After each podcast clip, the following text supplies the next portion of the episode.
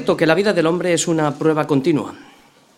La mala noticia que hoy nos recuerda Elifaz es que el hombre ha nacido para la aflicción, porque se ha rebelado contra Dios y mientras vivamos en este mundo y en este cuerpo de pecado, inevitablemente todos tendremos aflicción. En los próximos años, posiblemente, algunos padeceremos dolores, otros enfermedades, otros posiblemente, quizá, alguna desgracia y otros posiblemente muertes. Pero ¿por qué dice Elifaz que el hombre ha nacido para la aflicción? Simplemente basta con que echemos un vistazo hacia atrás y miremos y recordemos el origen de nuestra caída en el Edén, porque fue allí donde nosotros todos decidimos servir al Dios que nos íbamos a postrar sobre él. Allí decidimos todos desobedecer a Dios y como resultado perdimos la identidad y el propósito para lo cual todos fuimos creados. Desde entonces todos nacimos para la aflicción y todos sufrimos las consecuencias de nuestra rebelión. Sufrimos todo tipo de molestias. En el cuerpo, dolor y enfermedades, y en la vida sufrimos preocupación, ansiedad, angustia y depresión. La herencia del pecado se traspasó a toda la raza humana y el pecado, ¿qué es lo que hizo? Pues tomó forma en nosotros. ¿Cuándo? Antes de nacer. Por eso nadie nace inocente. ¿Por qué? Porque he aquí, en, en maldad he sido formado y en pecado me concibió mi madre. Salmo 51.5. Entonces, si la maldad dio forma a nuestro ser y mi naturaleza es pecaminosa antes de nacer, ¿Cómo será el nacimiento? Me pregunto.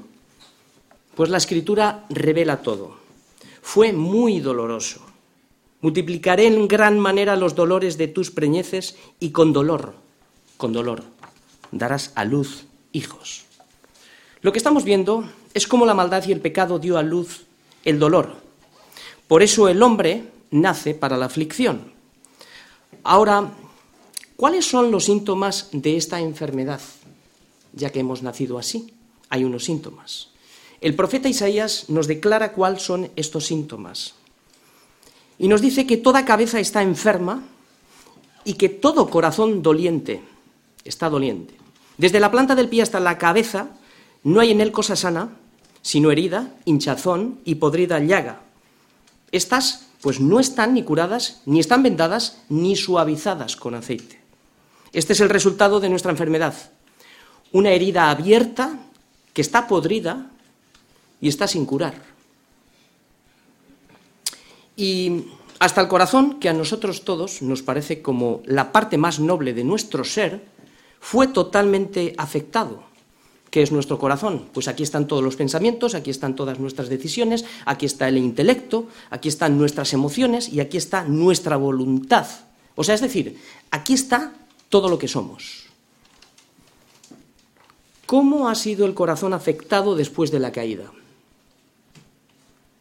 Jeremías declara que el corazón es perverso y engañoso, más que todas las cosas.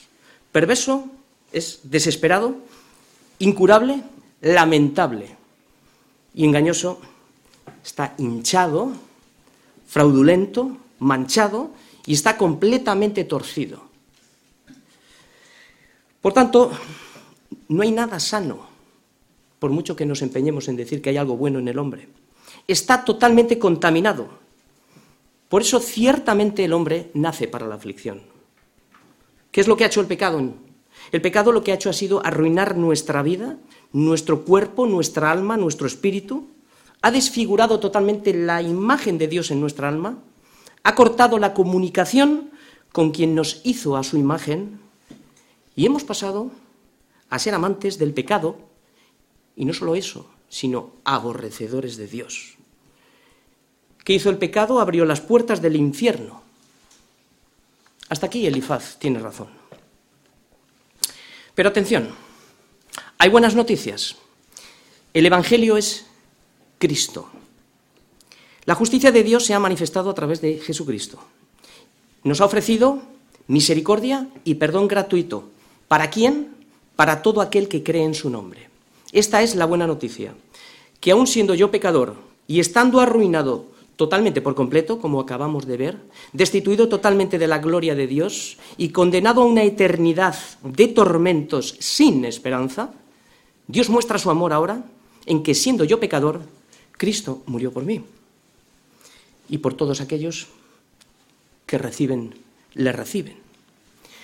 Dios lo que está haciendo es restablecer el canal de comunicación con Él a través de Cristo para recuperar la identidad y el propósito para lo cual todos fuimos creados. Sin embargo, debido a la herida que el pecado ha producido en nosotros, las aflicciones ahora son buenas noticias. Ahora son parte de la misericordia de Dios como disciplina para sus hijos. Estas, evidentemente, continuarán para seguir sanando la herida. Ahora, ¿cómo tenemos que ver estas aflicciones? Las tenemos que ver como una medicina espiritual porque el propósito que tienen es alcanzar ese propósito en mí, lo que Dios tiene para mí. De otra manera, no entenderíamos otro lenguaje, no hay otro lenguaje que podamos entender. Y aún así, ¿qué es este dolor en comparación con las glorias venideras que en nosotros ha de manifestarse? Por tanto, y aquí hay una advertencia para nosotros, mete tu espada en la vaina, no pelees con Dios, no peleemos, no nos quejemos, no murmuremos. La copa que el Padre me ha dado no la he de beber, la copa que Dios ha dispuesto para cada uno de nosotros no la hemos de beber. Por eso acontecen cosas en la vida que no están previstas. Suceden hechos que nunca pensábamos que sucederían. Algunos predican que el cristiano está libre de todo esto, pero eso no es verdad. Eso es falso evangelio, como estamos viendo en Colosenses. Cristo dijo a sus discípulos, a los que habían creído en Él, a los que habían dejado absolutamente todo por Él, en el mundo tendréis aflicción. Y esto es un hecho, no es una posibilidad. Esto lo que nos enseña es que las pruebas continúan y las pruebas van a continuar hasta el final. Y Dios usa las pruebas, las aflicciones, ¿para qué? Para preservar la vida de sus hijos, para santificarlos día a día, hasta presentarlos como como una novia sin mancha, sin arruga, y claro, ¿esto qué? Implica mucho dolor. Sin embargo, sus amigos no entendían, los amigos de Job no entendían que es necesario que a través de muchas tribulaciones entremos en el reino de Dios. Esto es lo que ellos no entendían. No entendían las doctrinas de la gracia a través de las aflicciones que nos llevan al cielo. Por eso Elifaz comienza su segundo discurso muy acertado, pero muy mal aplicado. Y comienza así, diciendo, vamos a leer todos los versículos desde el 1 al 16. Ahora pues da voces, ¿habrá quien te responda? ¿Y a cuál de los santos te volverás? Es cierto que al necio lo mata la ira y al codicioso lo consume la envidia. Yo he visto al necio que echaba raíces y en la misma hora maldije su habitación. Sus hijos estarán lejos de la seguridad en la puerta, serán quebrantados, y no habrá quien los libre. Su mies comerán los hambrientos, y la sacarán de entre los espinos, y los sedientos beberán su hacienda. Porque la aflicción no sale del polvo, ni la molestia brota de la tierra. Pero como las chispas se levantan para volar por el aire, así el hombre nace para la aflicción. Ciertamente yo buscaría a Dios y encomendaría a Él mi causa, el cual hace cosas grandes e inescrutables y maravillas sin número, que da la lluvia sobre la faz de la tierra y envía las aguas sobre los campos, que pone a los humildes en altura y a los enlutados levanta a seguridad, que frustra los pensamientos de los astutos para que sus manos no hagan nada, que prende a los sabios en la astucia de ellos y frustra los designios de los perversos. De día tropiezan con tinieblas y a mediodía andan a tientas como de noche. Así libra de la espada al pobre, de la boca de los impíos y de la mano violenta, pues es esperanza al menesteroso y la iniquidad cerrará su boca. En este capítulo, el último versículo, el 27, termina diciendo, he aquí lo que hemos inquirido, lo cual es así, óyelo y conócelo tú, Job, para tu provecho. Bien, lo que está diciendo es que termina diciendo que los tres amigos estaban de acuerdo en el análisis que habían hecho de la situación de Job, lo cual es así, no hay vuelta atrás. Pero la pregunta para nosotros hoy ¿era Job un necio? ¿Había codicia en su corazón? ¿Se había alejado de Dios? porque según estos sabios dicen que esto es así.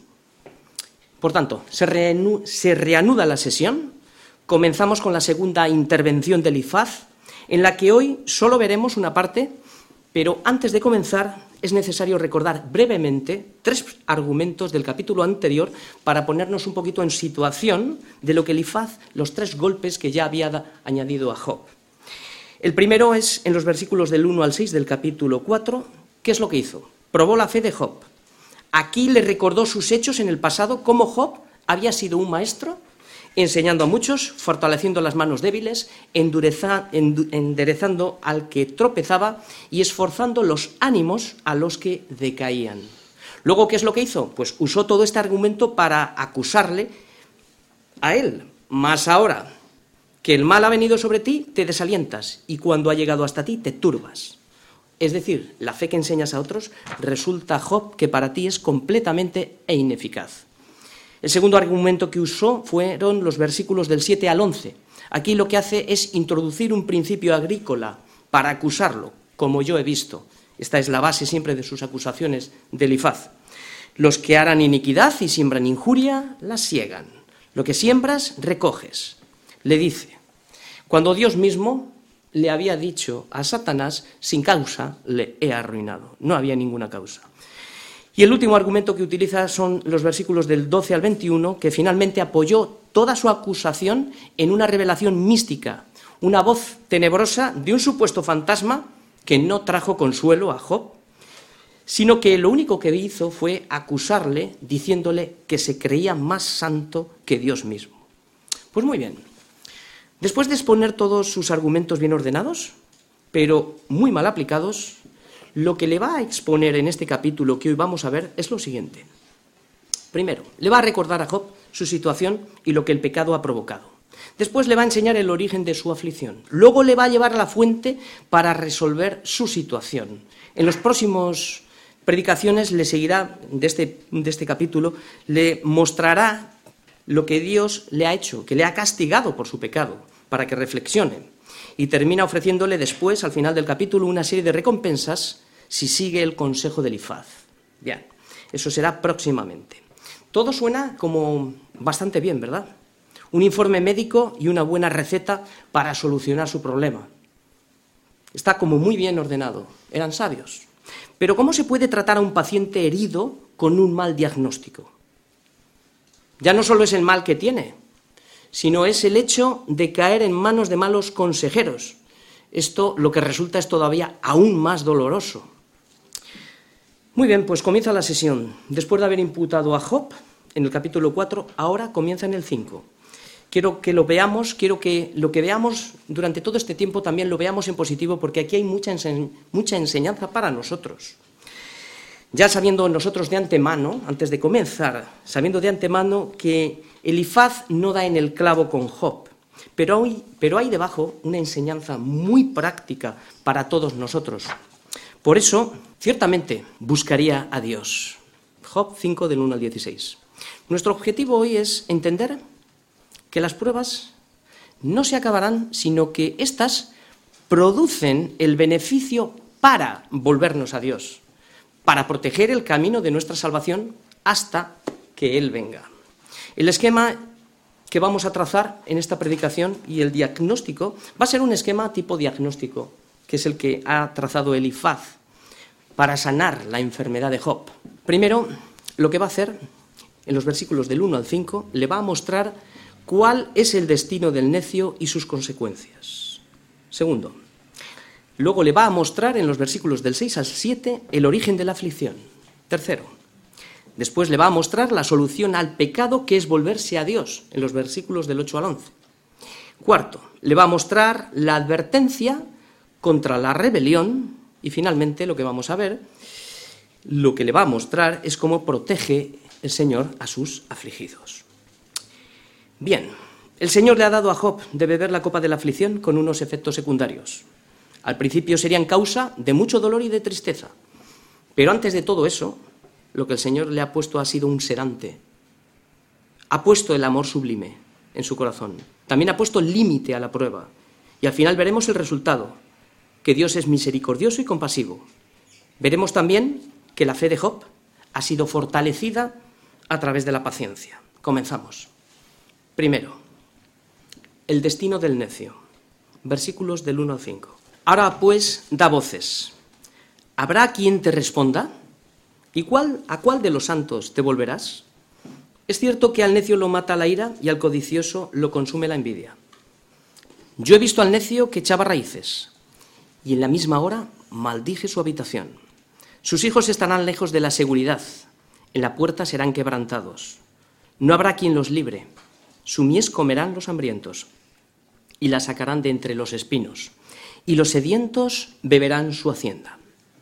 Elifaz se ha crecido después de la visión nocturna del final del capítulo anterior.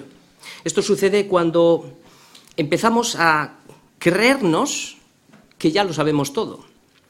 Tenemos mucha teología, muchos versículos memorizados. Venimos siempre a la iglesia, etcétera, etcétera. Pero cuidado, todo esto es bueno, porque cuando no aplicamos lo que deberíamos de saber, esto es el amor, acompañado de misericordia, entonces lo que estamos haciendo es despertar al campeón que hay en mí, mi soberbia. Como sucede ahora en Elifaz, le dice a Job, da voces, grita, clama, sigue quejándote, pues nadie te va a oír. Y si esto sería verdad, lo que Elifaz dice, si esto sería verdad, entonces tendría razón, Dios no le va a oír. Es verdad que Dios no oye al pecador que no se ha arrepentido. Pero, en vez de ser palabras suaves de aliento para el cansado y abatido, se convierte en una verdadera pesadilla para Job. Aun así, suponiendo que Elifaz tuviera razón, la soberbia del tono ya anula la compasión y anula completamente el amor. Lo que hace es obstaculizar el poder de la palabra por la falta total de misericordia la palabra sería, por muy buena que fuera, sería completamente vana. Tampoco te pueden ayudar, le dice a Job, sus santos, los ángeles. ¿Por qué? Porque en ellos no confía, lo dijo en el capítulo anterior. Notó necedad en sus ángeles. Lo que estamos viendo aquí es que Job está completamente acorralado y sin salida. Elifaz solamente le muestra una salida. Reconoce tu pecado.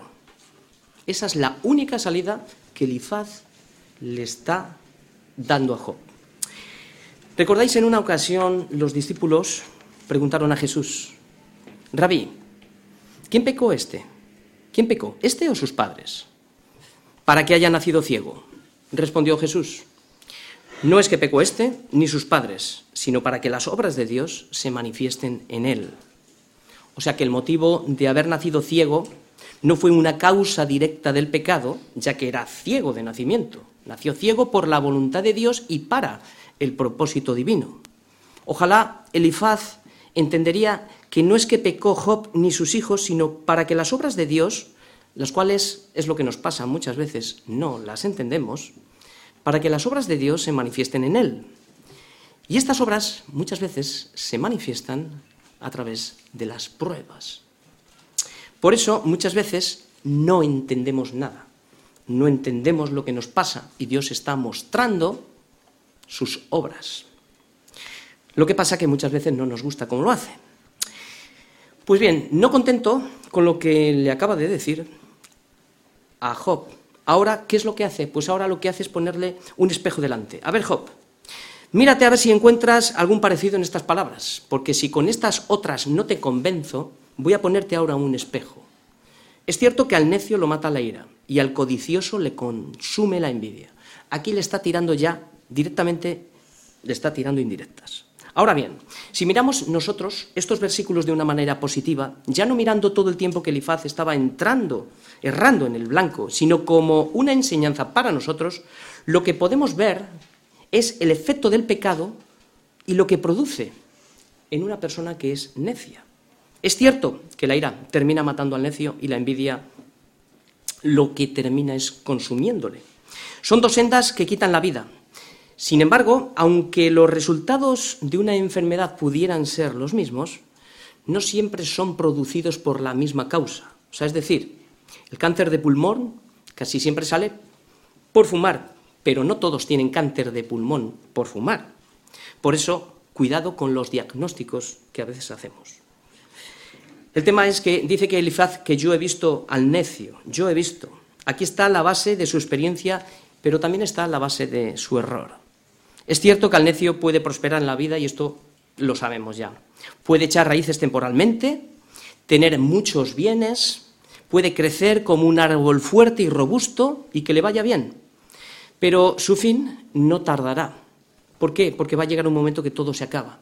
Llegará el día en que la propia tierra le consuma al no dar mantenimiento a sus raíces, y lo que termina es secándose con toda su hermosura, y todas las falsas ilusiones pues se terminan secando, terminan muriéndose.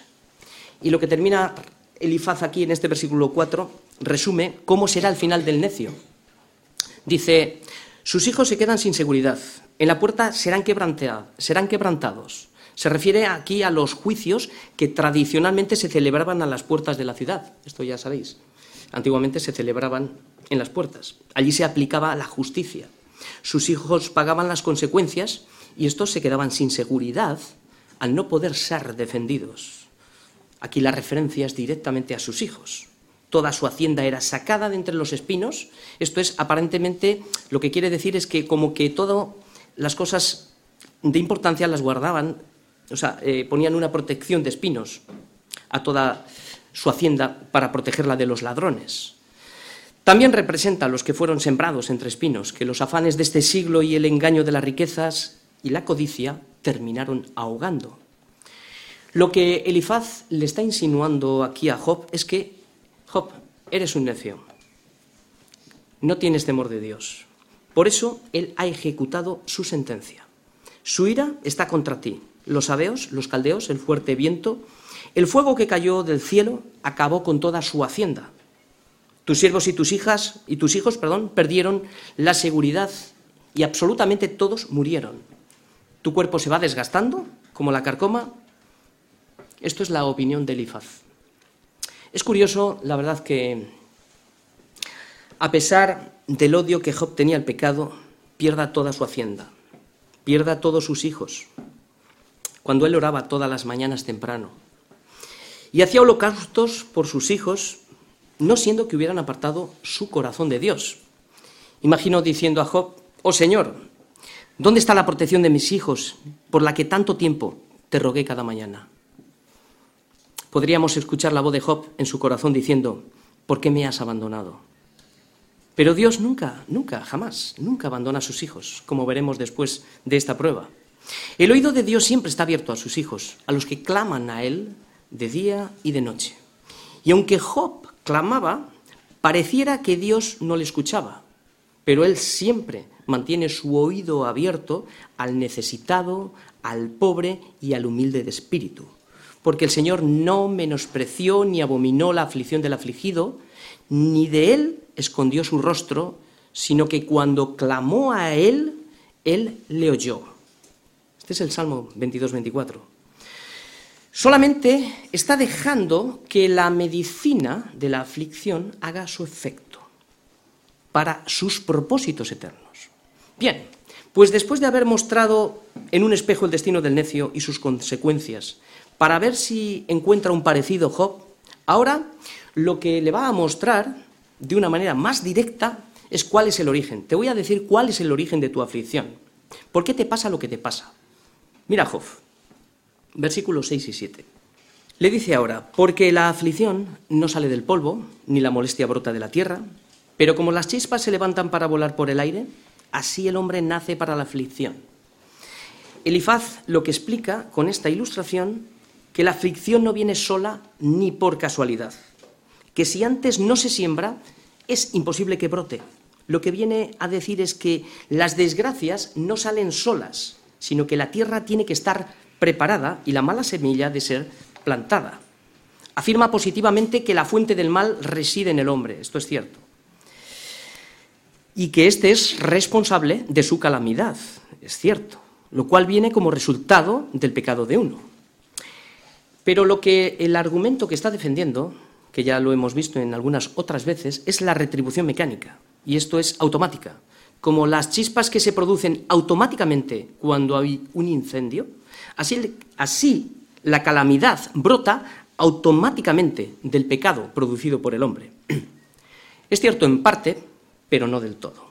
Hay ciertas leyes, como ya hemos visto en alguna otra predicación, que si las traspasamos, pues traen consecuencias directas, tanto en la salud como en el área financiero.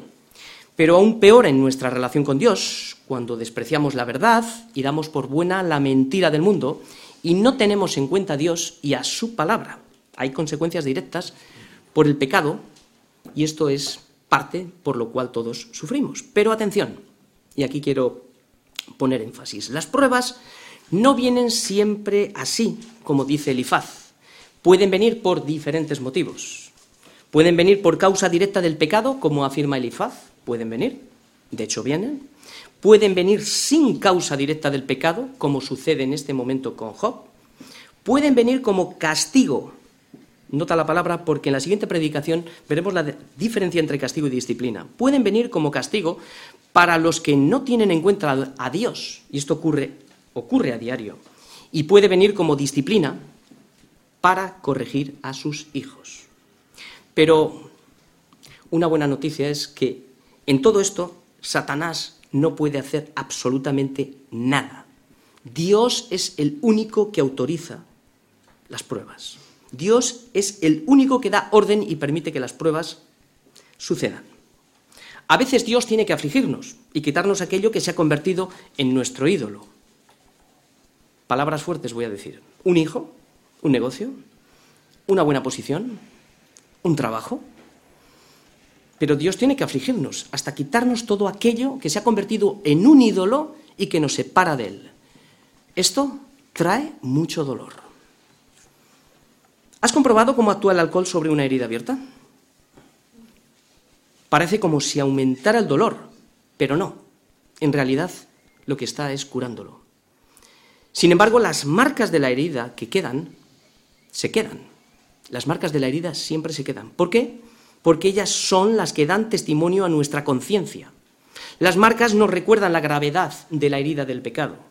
Las marcas de la ruina, del divorcio, dejan marcas en la vida del alcoholismo, de las drogas, de la lascivia, se quedan. Estos son señales para que te acuerdes, para que nos acordemos lo que el pecado hizo en nosotros, para que nos acordemos de dónde nos sacó el Señor, de un pozo completamente de desesperación. Estas señales nos muestran la misericordia y la paciencia que Dios ha tenido con nosotros, no teniendo en cuenta los pecados pasados. Recuerda, cuando Cristo resucitó, las marcas de sus manos y sus pies no se habían borrado de su cuerpo. ¿Por qué? Para recordarnos cuánto costó el precio de nuestro pecado. Resumimos.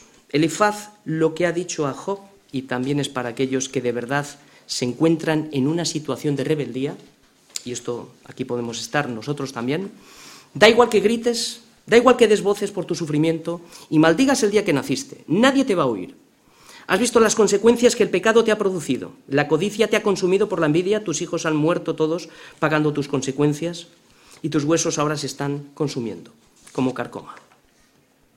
El responsable del origen de tu dolor eres tú. Esto es lo que le dice Elifaz a Job, pero también podría ser en alguna circunstancia de nuestra vida. Por tanto, tu necedad te va a matar. Si no te vuelves a Dios, te va a matar. Por eso escucha ahora el consejo y la solución al problema. Elifaz lo que va a hacer ahora es, lo siguiente que vamos a ver lo que va a hacer es cambiar completamente de tono. Ahora deja todo, toda la acusación la deja a un lado y le dice a Job lo que él haría si estaría en su situación. Estos versículos van a ser el centro de la predicación de hoy. Aquí vamos a ver dos partes. La solución al problema del hombre y una advertencia a los que rehusan hacerlo. Lo primero que vamos a ver es la solución al, pecado del hombre, que es volverse a Dios. Esto tiene aplicaciones prácticas para nuestra vida y quiero que lo veamos en positivo. Muy bien, vamos a leer ahora de los versículos del 8 al 11. Dice así, ciertamente yo buscaría a Dios y encomendaría a Él mi causa, el cual hace cosas grandes e inescrutables y maravillas sin número que da la lluvia sobre la faz de la tierra y envía las aguas sobre los campos. que pone a los humildes en altura y a los enlutados levanta a seguridad. Bien, Elifaz comienza bien diciendo, yo buscaría a Dios. Pero es que Job no le había abandonado. El problema de Job es que él se siente abandonado de Dios. Porque no siendo rico, no se había gastado el dinero. O sea, perdón, siendo rico no se había gastado el dinero en perdición. Nunca puso en peligro a su familia para que todos murieran. Era una persona diligente y madrugador para estar con el Padre cada mañana. Él no estaba preocupado orando pidiendo protección por su hacienda, no le vemos ahí. Su preocupación no eran sus negocios o el mantenimiento de todo lo que tenía, no lo vemos ahí. Además, sus riquezas y todo lo que tenía no le quitaba el tiempo para su prioridad principal, que era Dios, como hemos visto que Elifaz da testimonio de esto. Enseñabas a otros, pasaba tiempo enseñando a otros. Las riquezas no eran un obstáculo para servir al Señor. Su única preocupación, y por lo que él oraba, y era diligente cada mañana, era por la santidad de sus hijos, no siendo que habrían apartado su corazón de Dios. ¿Qué diferencia con los que estamos o están centrados en las cosas y no en el Señor que da las cosas? Sin embargo, es un consejo sabio por parte del IFAZ, con aplicación práctica para todos nosotros. Vamos a poner atención, porque este es el centro, como acabo de decir, de la predicación. El único camino, la única solución al problema del pecado del hombre es volverse a Dios. Fuera de Dios no es sabio, no es seguro estar, no es sabio ni es seguro estar. Si hay alguien que todavía no se ha decidido por Dios, si hay alguien en la iglesia que su primer amor por Cristo se ha enfriado, porque se ha dejado seducir por el engaño del mundo, ahora es tiempo. Si alguien que vive infiel a la palabra dice que puede servir a dos señores, la palabra dice que no porque dice que no podrás amar a dos señores. O amarás a uno o aborrecerás al otro. Si hay alguien que todavía está entre dos pensamientos, la única solución al problema de rebelión es volverse a Dios. Y el Señor dice, buscadme y viviréis. Amos 5.4. Si tú no tomas esta decisión hoy, Dios la tomará por ti. Ahora es tiempo de salvación, es tiempo de buscar al Señor de tu vida. Él no está lejos, Búscale y la hallarás, pero búscale con todo tu corazón. Él está cercano a todos los que le buscan.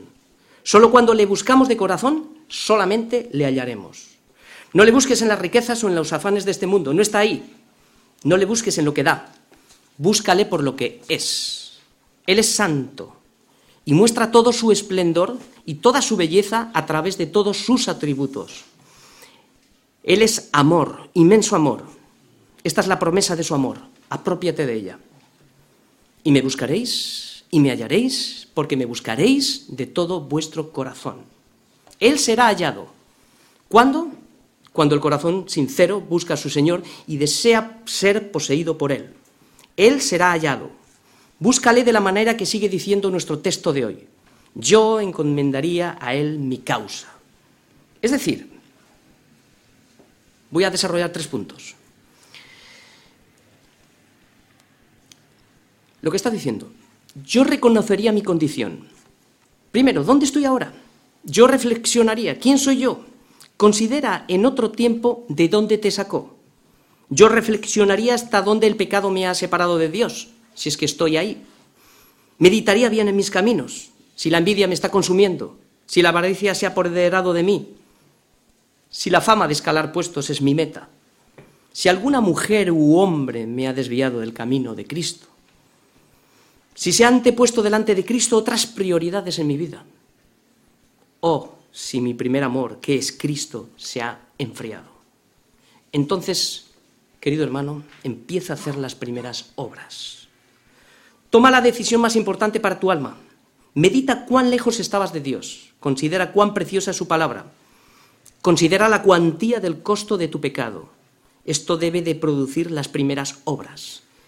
Y las primeras obras son dolor en el corazón, palpitaciones internas, lloro, clamor, lamento. Esto me lleva al arrepentimiento de pecado y a la sola fe en Jesucristo. No hagas caso al mundo y, te afanes en descubrir el campeón que hay en ti. Eso es mentira. Mejor descubre el pecado, el pecado que hay en, nosotros. Y el tercer punto, después de reconocer nuestra condición y cortar con el pecado, vuélvete al Señor y acepta sus condiciones, pues no son gravosas. Son condiciones de justicia, paz y de gozo en el Espíritu Santo. Son condiciones de vida eterna y tienen grandes beneficios. La paga del pecado es saldada, mis pecados son perdonados. Ni el dinero, ni el mundo, ni los ángeles del cielo, ni ninguna cosa creada pueden perdonar nuestros pecados. Solo la sangre de Cristo perdona mis pecados. Reflexiona. Es inútil. No pierdas el tiempo, porque separado de Él nada podemos hacer.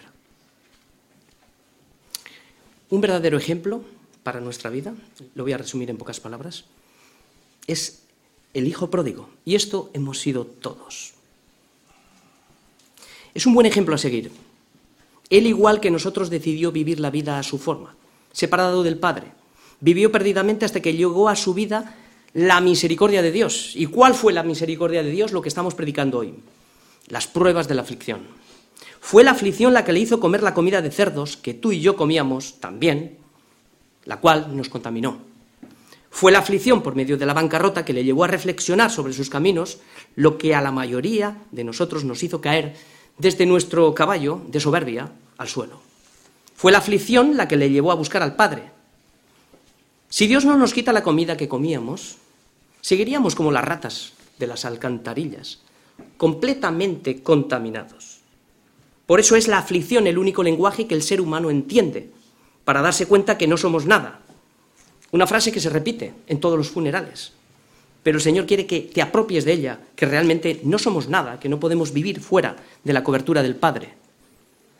Las aflicciones es el único medio que me puede mostrar mi condición, quién soy. Al hijo pródigo, ¿qué es lo que le hizo? Le llevó a meditar sobre su vida. Consideró hasta dónde le había trasladado el pecado. Se vio miserable, sucio, hambriento. Lo pensó, lo reflexionó y llegó a la conclusión que había sido un necio viviendo fuera de la cobertura del Padre. Se vio un mendigo, pobre y necesitado. Se vio vil, tan vil que no esperaba, no aspiraba ni siquiera a ser su hijo. Su única aspiración era ser como los jornaleros que servían al Padre. Enseñanza para nosotros. Para los que aún viven fuera de la protección del Padre o los que se han podido desviar. Nuestro texto sigue diciendo la manera de volverse a Dios y es encomienda a Dios tu causa. Medita sobre tus caminos lo que el pecado ha hecho en ti. Reflexiona que no merece la pena vivir fuera de su voluntad, porque la evidencia que hemos considerado está en el corazón, y si es así, ésta se va a manifestar por la boca. ¿Por qué? Porque con el corazón se cree para justicia, pero con la boca se confiesa para salvación. Y esta es la confesión que da testimonio del corazón. Escucha, esta es la confesión. Padre, He pecado contra ti y contra el cielo. Ya no soy digno de ser llamado tu hijo. O sea, bórrame del libro de familia. Hazme como uno de tus jornaleros. Olvídate que alguna vez fui tu hijo. Este es un verdadero arrepentimiento. Después Elifaz lo que va a hacer, primeramente nos ha dado los dos puntos de cómo debemos devolvernos a Dios. Ahora nos va a hablar dos razones de peso importantísimas, las cuales he estado meditando bastante. Porque, ¿Por qué hay que volverse a Dios? Miradlo, la primera razón que da. Él explica y exalta primero la grandeza de Dios para mostrar sus atributos, su poder creador, su omnipotencia, su providencia y su protección. Sus caminos son inescrutables. No podemos entenderlos.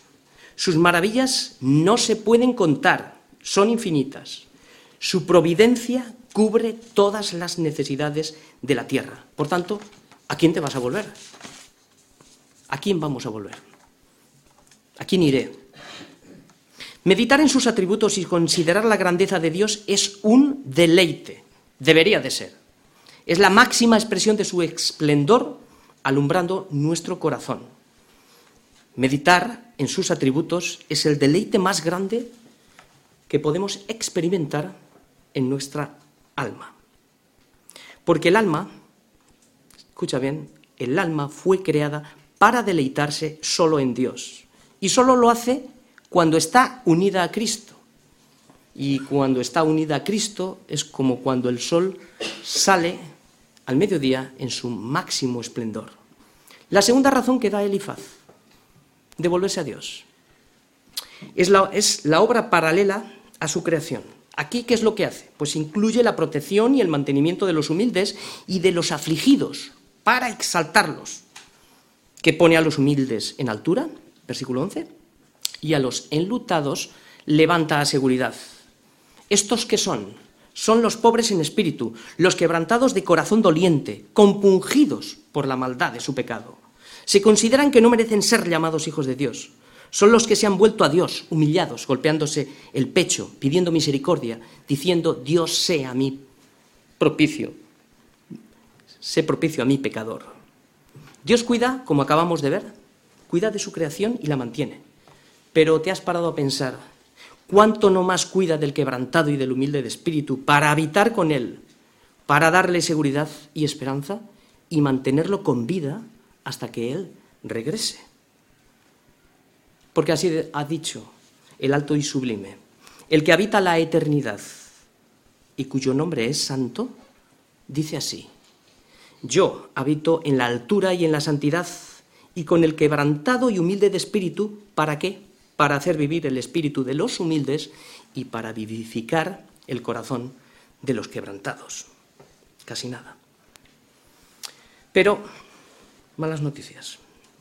A los soberbios que nada quieren saber de Dios y de su consejo, los trata de otra manera. Ellos creen que ven. Algunos son sabios en teología. Tienen la palabra, pero no disciernen el espíritu de la letra. Y se preguntan como los fariseos, ¿acaso nosotros no somos también, somos también ciegos? Jesús le respondió, si fuerais ciegos no tendríais pecado, mas ahora porque decís, vemos, vuestro pecado permanece. O sea, el pecado permanece cuando nosotros cuestionamos nuestra ceguera espiritual. Y es que para ver, para ver, ¿qué es lo primero que tenemos que hacer? Pues tenemos que reconocer que éramos ciegos. No se puede sanar una enfermedad cuando ni siquiera reconocemos que estamos enfermos. Nosotros mismos somos un obstáculo para ser sanados. Luego están los sabios del mundo. Ellos desprecian a Dios y a sus mandamientos. Ellos han oído hablar de Cristo, pero para ellos eso es como una fábula. No les interesa rendir cuentas, porque entonces se le caería encima toda su fama, su elocuencia, su posición, su sabiduría, todo sería vano. Y es un precio que no están dispuestos a pagar. Pero vamos a fijarnos y a mirar lo que el Señor va a hacer con ellos. Porque aquí hay un precio que pagar. Y como hemos dicho más de una ocasión, o lo pagas tú o lo paga Cristo. Vamos a ver ahora una advertencia en los versículos del 12 al 14, qué es lo que hace el Señor con los soberbios, los que no tienen en cuenta a Dios y la desprecian. Dice que frustra los pensamientos de los astutos para que sus manos no hagan nada, o sea, es decir, los confunde, que prende a los sabios en la astucia de ellos y frustra los designios de los perversos, de día tropiezan con tinieblas y al mediodía andan a tientas como de noche. Por eso vemos claramente que el entendimiento es un milagro. El hombre natural no puede, no puede entender las cosas que son del Espíritu de Dios. Estas solamente se pueden discernir espiritualmente. ¿Cuántos hoy de los que estamos aquí podemos decir, una cosa sé, que habiendo yo sido ciego, resulta que ahora veo? Y es que si el Señor no nos hubiera abierto el entendimiento, todos, absolutamente todos seríamos ciegos. De hecho, éramos ciegos. ¿Cuántos oyen la palabra y no entienden nada? Por eso el entendimiento solo los, lo reciben los que se creen ciegos y han aceptado a Cristo en sus corazones. Los que verdaderamente son discípulos de Cristo son los que reciben el entendimiento. Y les abrió el entendimiento. ¿Para qué? Para que comprendiesen las escrituras. ¿A quién? a sus discípulos. ¿Para que te vaya bien en el mundo? No. Para que seas un instrumento en sus manos y para que Él trabaje a través de nosotros. Es un milagro del cielo, no es tu inteligencia, no te esfuerces, es la mano de Dios haciéndonos entender. Elifaz no está, nos está dando un buen consejo. El problema está que aunque la palabra sea buena, ¿qué es lo que pasa? Tropieza en la mala aplicación sobre su amigo, que nunca abandonó al Señor, porque Job dijo, yo sé que mi redentor vive, nunca perdió la fe. Es curioso como también el apóstol Pablo recoge las palabras del versículo 13 de Elifaz, las traslada a primera de Corintios 3:19 y las aplica en un contexto crucial, fijaos, para explicar que la sabiduría del mundo es necedad para Dios. Y dice así, porque la sabiduría de este mundo es insensatez para con Dios, pues escrito está, Él prende a los sabios en la astucia de ellos. Y otra vez, el Señor conoce los pensamientos de los sabios que son vanos, no valen para nada. Vemos, lo que estamos viendo aquí también es un aprendizaje muy importante. Vemos cómo la misma palabra es válida en un contexto bien aplicada y sin embargo no lo es en otro. ¿Dónde está el error? En usar la palabra fuera de contexto, como lo hacía Elifaz. Esto lo hacen muchos predicadores. Sacar las palabras fuera de contexto, me refiero a los que se dedican a engañar, para hacer decir lo que ellos quieren. Y entonces que la palabra se vuelve vana cuando no se aplica correctamente. No es una cuestión de intelecto, sino una cuestión espiritual. Ser sabio en propia opinión ciega el entendimiento de los hombres. Finalmente, en el juicio, ¿qué va a hacer Dios? Dios aplastará a todos estos sabios, en su propia opinión, los aplastará a todos, a todos los que han rechazado el consejo de Dios. Aplastará a todos los soberbios y perversos que no se han rendido a Él. Aplastará a todos los que vendieron un evangelio falso. Sin embargo, en el juicio, a las puertas de la ciudad, los pobres de espíritu y los enlutados serán librados. No perderán la seguridad de la salvación. Cristo será su abogado, Él los defenderá, los levantará de su humillación y les dará la herencia con todos los santificados. Esto es lo que va a hacer. ¿En qué lugar estamos? Termino. Termino con su protección. Los versículos del 15 al 16. Dice así que así, así, libra de la espada al pobre, de la boca de los impíos y de la mano violenta, pues es esperanza al menesteroso y la iniquidad cerrará su boca. Como siempre, la escritura nos muestra siempre dos caminos. Uno es el camino angosto, que me lleva a la vida, el otro camino es el camino ancho, con todos los placeres de este mundo, pero con fecha de caducidad. Esto nos lleva a la muerte. No tenemos muchas opciones donde elegir. Solo hay dos caminos. Esto nos lleva a una gran pregunta, a la pregunta que Elías le hizo al pueblo de Israel cuando estaban jugando con estas cosas. Una pregunta también que es para nosotros hoy. ¿Hasta cuándo claudicaréis vosotros entre dos pensamientos? Si ya ves Dios, está claro, seguidle. Si Baal, id en pos de él. No perdáis el tiempo aquí, no perdamos el tiempo aquí. Disfrutemos de las cosas de este mundo. Pero el pueblo dice que no respondió. Termino y resumo ya. Tres puntos para animar a todos los que no están en Cristo y a los que quizás se han podido salir del camino. ¿Cómo volverse a Dios? Ciertamente yo buscaría a Dios. No hay otro camino. Primero, medita cuál es el destino del necio que acabamos de ver en la primera parte. ¿Cuáles fueron sus consecuencias? Y di si realmente merece la pena vivir fuera de Dios. Segundo, recuerda cuál fue el, el origen de nuestra aflicción. Considera el costo del pecado y lo que Cristo hizo por ti y por mí en la cruz. Finalmente, reflexiona en tus caminos y encomienda a Dios tu causa y vuélvete a Dios, el cual será amplio en perdonar.